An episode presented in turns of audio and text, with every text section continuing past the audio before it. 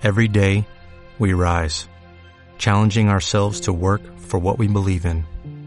At U.S. Border Patrol, protecting our borders is more than a job, it's a calling.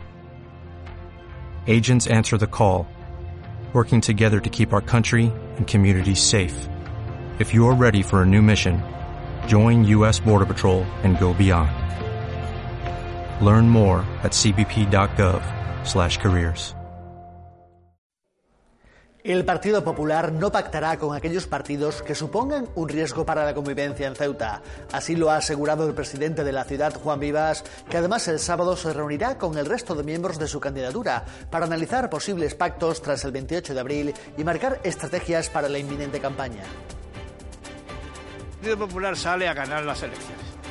Y, y- yo modestamente pienso que debe de gobernar quien gane las elecciones. Lo he pensado siempre y también lo pienso ahora, con independencia de que pueda haber situaciones en cada territorio, porque cada territorio de alguna manera tiene sus peculiaridades que hay que respetar.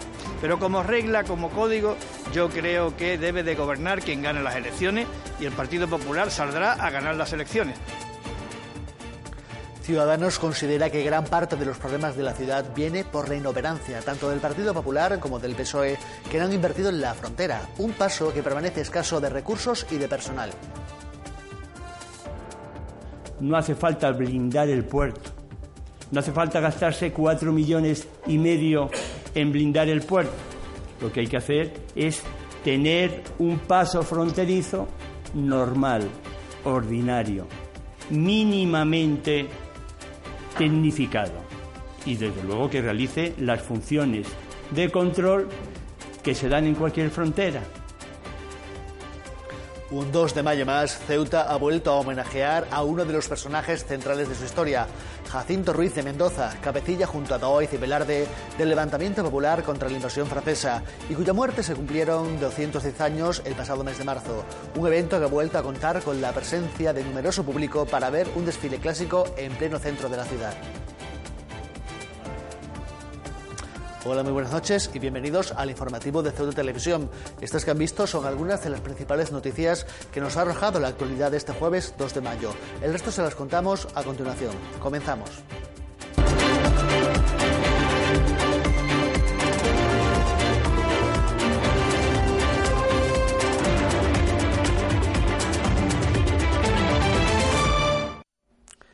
Ya se lo anticipábamos en los titulares. El presidente de la ciudad, Juan Vivas, cree que la lista más votada es la que tiene que formar gobierno de cara a las elecciones autonómicas.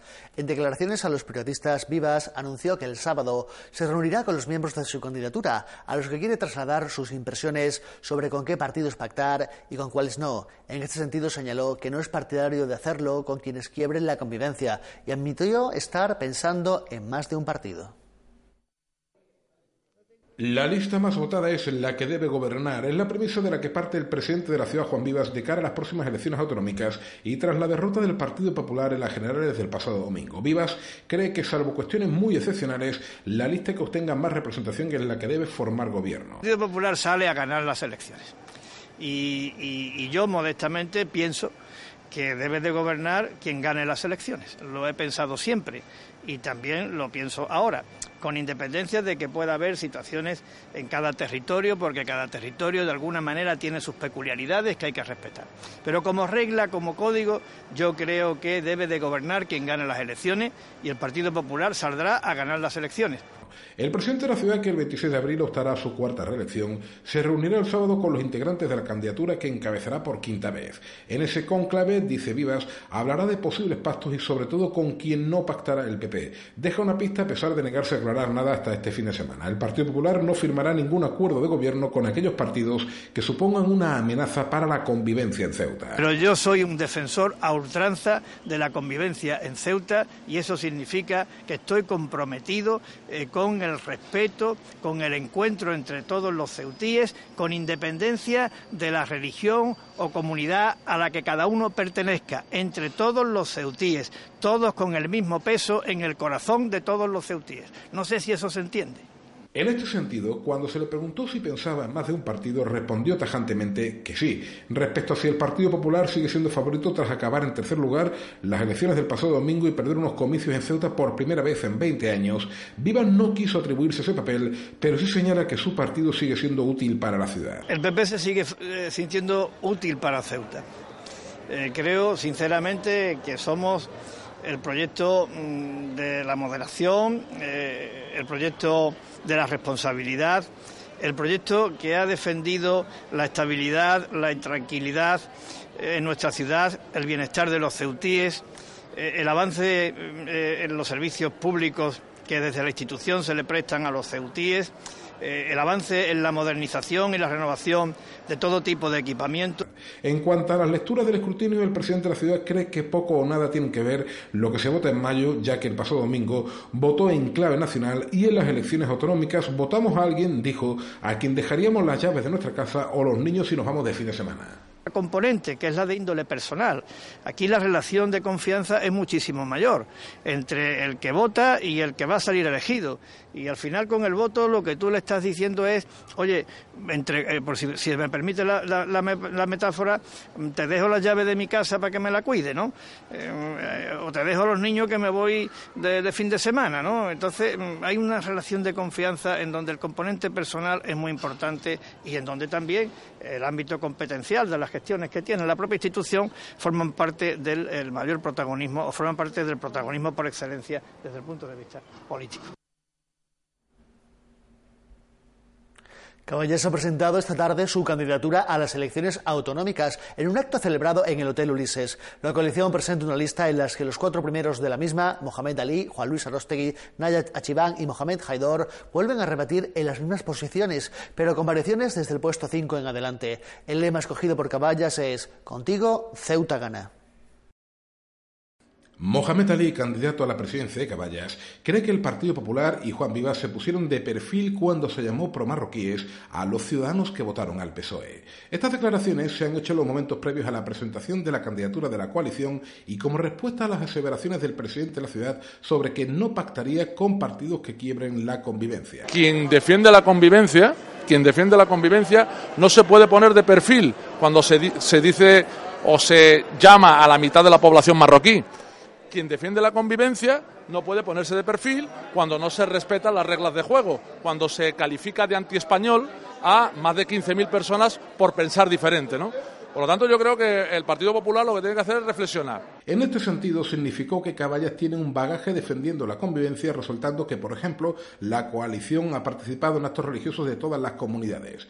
Hemos participado en todas las festividades de esta ciudad, en San Antonio, en la ofrenda a la Virgen, en el Ganesh, en la, en la Hanukkah, y por lo tanto nosotros tenemos un bagaje. El, el, señor ya puede decir lo que quiera, pero no va a engañar a la gente, ¿no? Entonces, a partir de ahí, lo que tiene que hacer el Partido Popular, que es un partido de gobierno, que está gobernando la ciudad, es plantarle cara a la intolerancia. Cambiando de asunto, Ali cree que los resultados del pasado domingo a los que su partido no concurría no tienen por qué repetirse el próximo 26 de mayo. Eso sí, recalcando que su formación ha hecho un trabajo muy serio para evitar, dijo, el triunfo de la ultraderecha. Importante en campaña, ¿no? Ya lo dijimos, no nos presentábamos, pero queríamos eh, plantear a la ciudadanía la necesidad de plantar cara al auge de la extrema derecha. ¿no? Yo creo que el objetivo se ha conseguido, que hubo una movilización ciudadana y que eso no debe confundirse claramente con las claves de unas elecciones municipales. ¿no? Ahora lo que se lo que se pone en liza y lo que va a votar la gente son los 25 representantes que va a haber en la Asamblea, ¿no? Y la gente debe saber, que no la engañen, que eh, Vox, con los resultados que ha tenido la general, previsiblemente va a tener presencia en la Asamblea. Por último, afirmó que Caballas concurre con solvencia a unas elecciones autonómicas que afronta con optimismo. Hay una experiencia, hay un bagaje, también hay gente nueva, hay, hay, solvencia, ¿no? en definitiva, ¿no? y por eso creo que Caballas es una opción eh, importante y real para poder gobernar la ciudad. Ya en el acto tomaron la palabra otros compañeros suyos. Muatalledi señalaba, por ejemplo, que su partido era radical, sí, pero en la defensa de nuestras convicciones de igualdad y convivencia. Por su parte, Juan Luis Arostegui señaló que la opresión, el dominio de unos sobre otros, no es convivencia. Hay que romper los cimientos de la injusticia social que ha creado el Partido Popular, dijo. Por eso, toda la derecha teme a caballas, a los demás no les temen. Definió el PSOE como un lobo con piel de cordero, recordando que esa formación no defendió que el final del Ramadán fuese efectivo y desveló que el movimiento por la dignidad y la ciudadanía ya tiene un acuerdo firmado con el PP. El MDC no es un partido, sino un club de opinión, según Arostegui. El Movimiento por la Dignidad y la Ciudadanía ha exigido a Gobernación que instale un cajero en atención al público en el registro del morro, ante las numerosas quejas que aseguran han recibido por parte de los ciudadanos que tienen que desplazarse al centro para poder abonar los documentos que solicitan. Emedice ha manifestado haber recibido quejas de muchos ciudadanos sobre la ausencia en el registro del ayuntamiento en el edificio de la sede de la Federación de Fútbol de Ceuta de un cajero de atención al público para poder pagar y obtener los documentos que solicitan en esas oficinas. La formación localista considera que, como todo lo que realiza el gobierno, sin planificación alguna, se han olvidado de instalar un cajero que facilite los documentos que la oficina del registro proporciona, haciendo inútil su existencia, pues deben desplazarse al registro ubicado en el Ceuta Center para realizar el pago y obtener la documentación. Por ello, Emedice solicitado la inmediata instalación en estas oficinas temporales de registro de un cajero de atención al público que facilite a la gente de Ceuta que acuda al mismo realizar las gestiones, evitando un doble desplazamiento hasta el Ceuta Center para poder realizarlas, pudiendo obtener un servicio adecuado con el objetivo con el que se abrió la mencionada oficina del registro temporal del morro.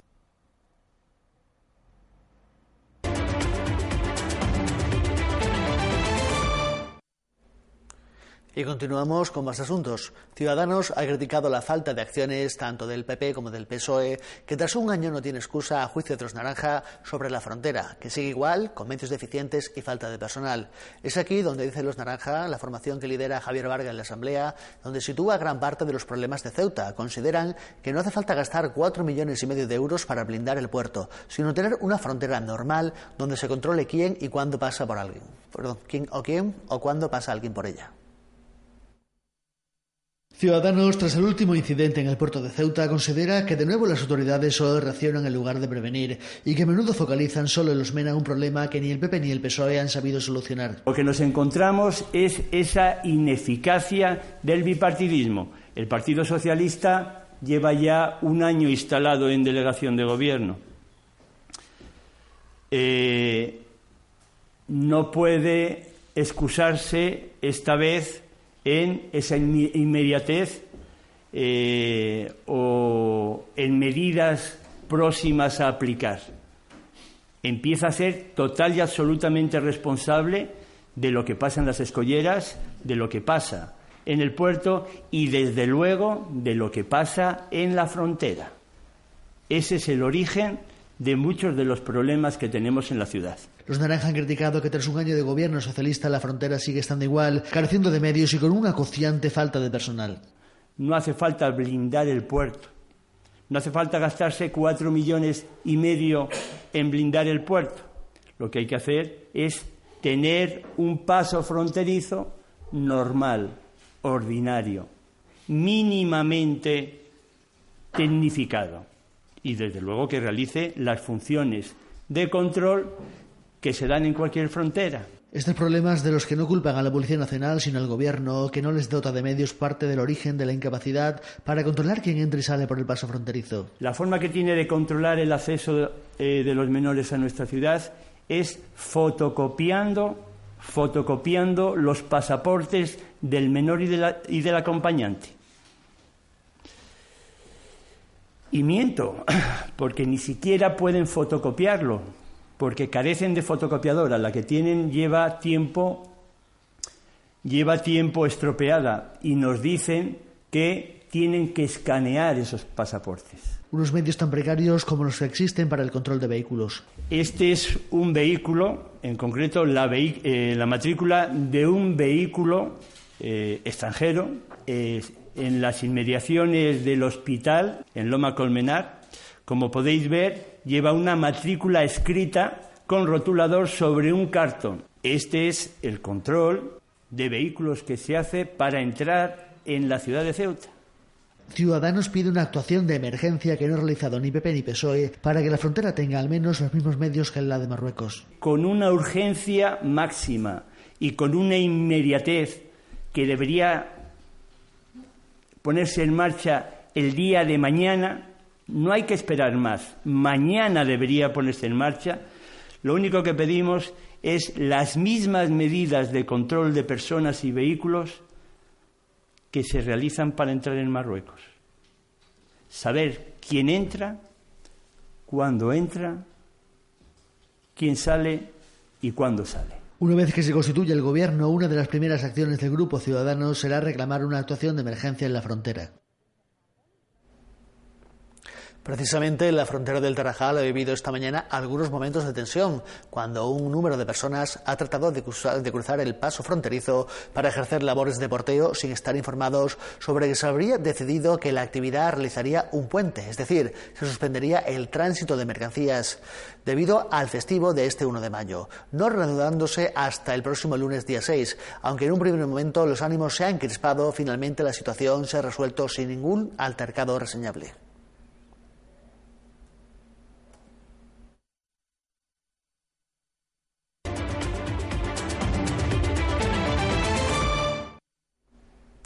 El Instituto Nacional de Gestión Sanitaria ha presentado este jueves el nuevo plan de seguridad del hospital universitario elaborado por la empresa Eulen ante catástrofes tanto internas como externas.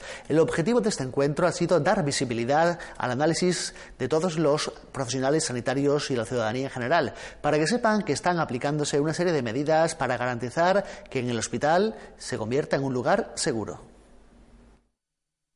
Jesús Lopera, director territorial, ha señalado que Ingesa ha considerado que se trata de un buen momento para aplicar una serie de acciones en materia de seguridad y comunicación con el resto de los profesionales del Hospital Universitario de Ceuta. Y es importante que a todas estas medidas y el trabajo que se está realizando durante todos estos meses para la mejora de la seguridad en nuestro centro, pues además de hacerse el trabajo, sea visible, haya visibilidad. Es uno de los objetivos que nos, que nos planteamos cuando eh, iniciamos las comisiones de seguimiento entre eh, el INGESA y la empresa adjudicataria de la seguridad del hospital, que es la empresa EULE, como he comentado.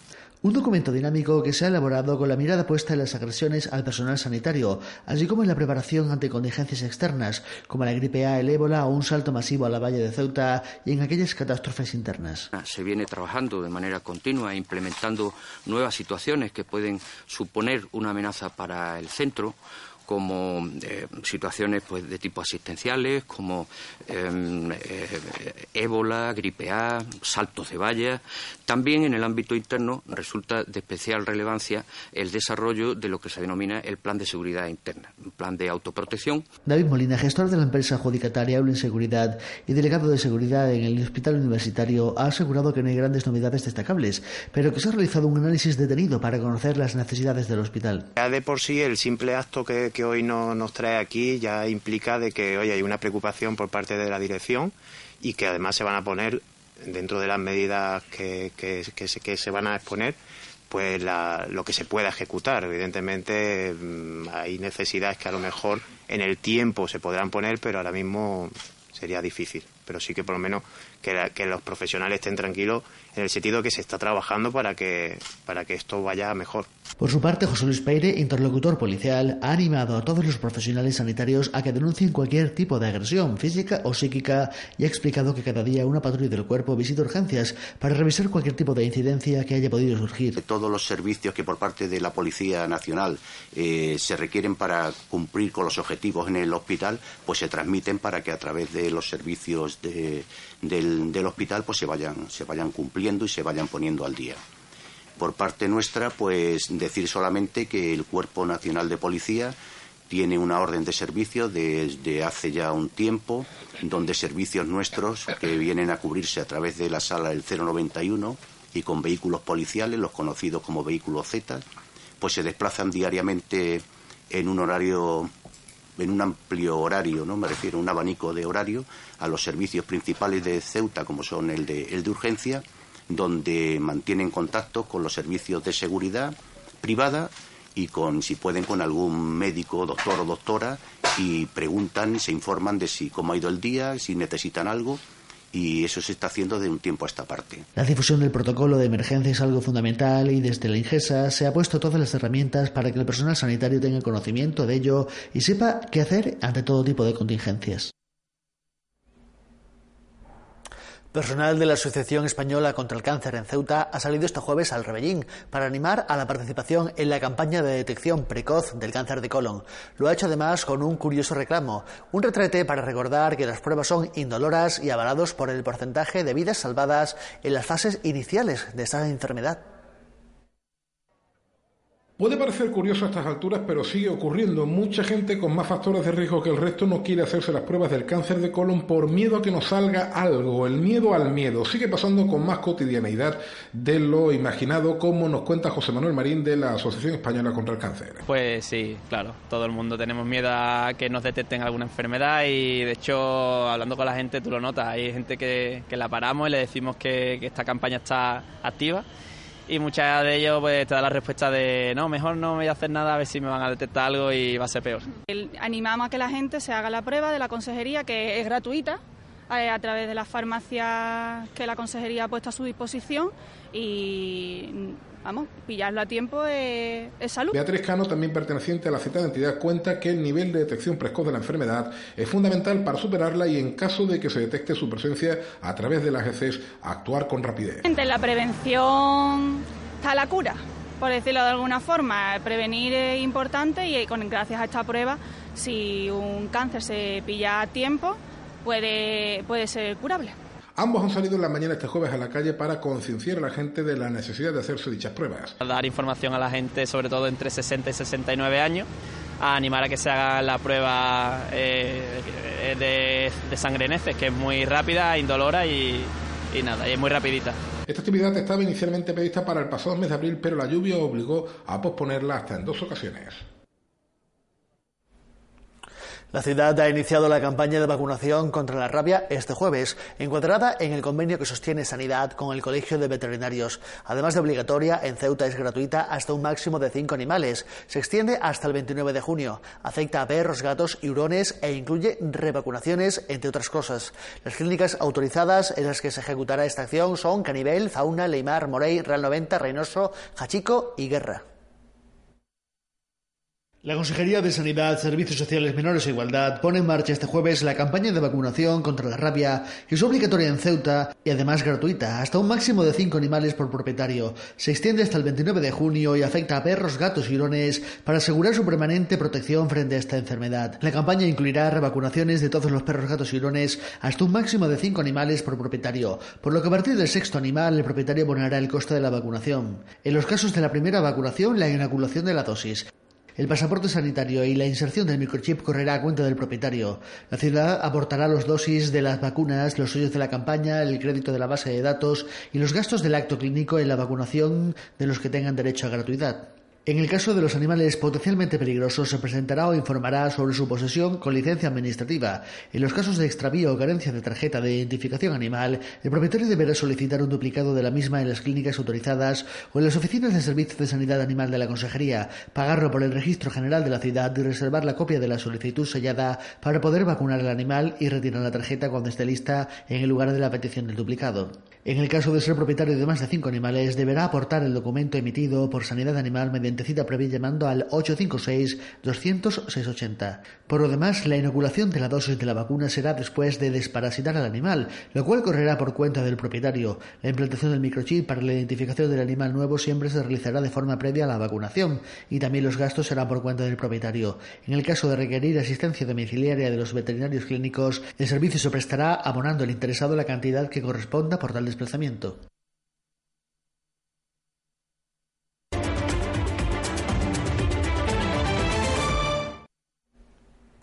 Y un 2 de mayo más, Ceuta ha vuelto a homenajear a uno de los personajes centrales de nuestra historia, Jacinto Ruiz de Mendoza, cabecilla junto a Daoiz y Velarde del levantamiento popular contra la invasión francesa y de cuya muerte se cumplieron 210 años el pasado mes de marzo. Un evento que ha vuelto a contar con la presencia de numeroso público para ver un desfile clásico en pleno centro de la ciudad autónoma. La vida de aquel niño era la de otros tantos ceutíes, hijos de militares y bautizados en una iglesia Los Remedios, cuyos vecinos escribieron algunas de las páginas más importantes de nuestra historia. Como tantos otros, Jacinto Ruiz de Mendoza se enroló en el ejército. Sin embargo, el discurrir de los acontecimientos, esa especie de suerte de estar en el lugar justo en el momento adecuado, le deparó estar en el corazón de uno de los capítulos más recordados de la historia de España, el levantamiento del 2 de mayo. A pesar de las heridas recibidas en los primeros minutos del asalto al cuartel de Monteleón en Madrid, cuentan las crónicas que siguió luchando hasta hasta recibir después un balazo y que se levantó de la cama donde trataban de salvarle la vida al saber que los franceses emprendían la huida. Jacinto Ruiz de Mendoza murió joven, muy joven, apenas un año después de aquel levantamiento fallecía en Trujillo Cáceres, hospedado en casa de su tío Juan Cebollino, otro ilustre de nuestro callejero, y dos días después detestar todos sus bienes. Era el 13 de marzo de 1809 y tenía 29 años de edad. Fue la muerte física, nació la leyenda de un hombre al que se recuerda cada 2 de mayo como este, con un desfile del que hubiera sido su regimiento hoy regulares y el depósito de tres coronas de flores, ciudad autónoma, delegación del gobierno y comandancia general, en el busto que les recuerda en pleno paseo del Rebellín como el año pasado, como es costumbre casi desde aquel día de marzo. Busto ubicado, por cierto, frente al museo del mismo nombre en el que algunas teorías cuentan se conocieron otros dos militares claves en la historia reciente de España, Francisco Franco y Luis Carrero Blanco. Tal vez lo sepa ese rostro orgulloso y altivo del protagonista de uno de los hechos que inspiraron, ahí es nada, el tercero y más vibrante de los episodios nacionales de Benito Pérez Galdós.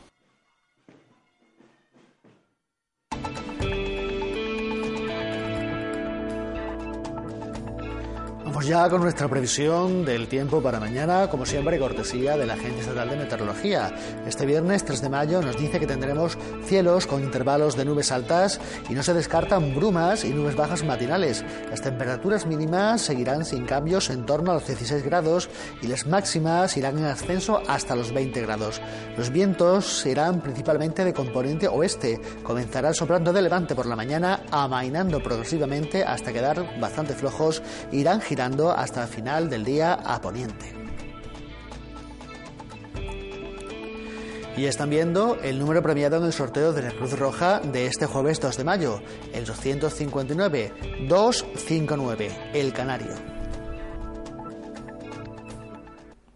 Aunque está por conocerse oficialmente el programa completo, sí se van sabiendo ya algunos nombres que participarán en la próxima edición de la Feria del Libro. Carmen Posadas, ganadora del Premio Planeta en 1998, será una de las escritoras que pasen por un evento que tendrá lugar entre el 31 de mayo y el 8 de junio, como siempre en la Plaza de los Reyes. Otro de los nombres propios será el de Paloma Sánchez Garnica, autora de La Sonata del Silencio o La Sospecha de Sofía.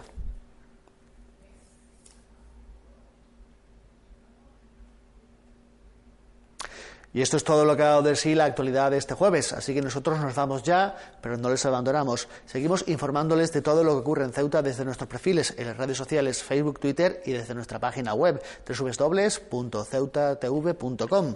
Nos vamos, que pasen buena noche y vuelvan a vernos mañana a la misma hora, como siempre a las 9. Adiós.